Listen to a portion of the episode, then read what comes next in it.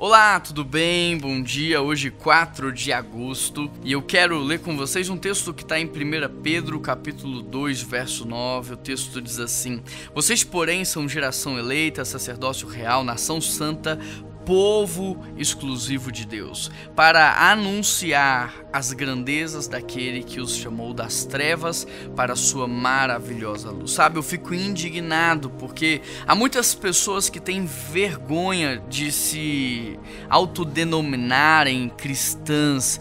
Tem muitas pessoas que têm vergonha de falar que são evangélicas ou que pertencem a uma igreja. Eu fico triste porque olha a palavra do Senhor. É como se o próprio Deus estivesse dizendo: Olha, vocês são geração eleita, vocês fazem parte de um sacerdócio real, vocês é, fazem parte não de qualquer país, não de um país B, C, D, não, mas de uma nação santa.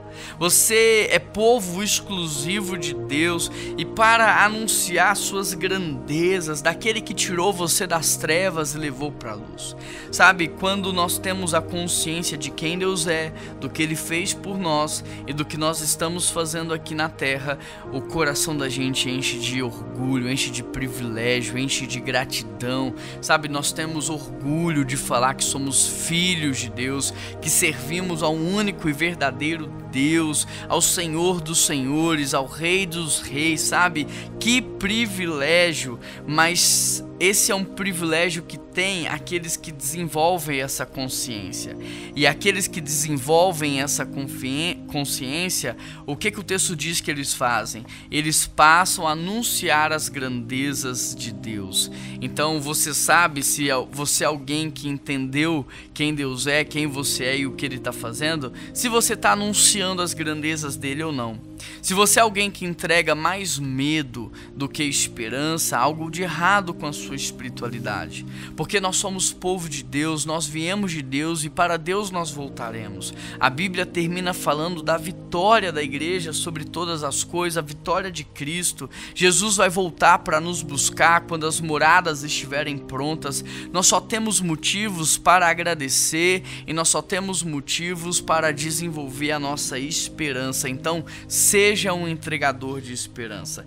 Seja alguém que saiba quem você é. Você é filho, você é filha de Deus, ele cuida de você e ele está guiando a sua vida. Vamos orar?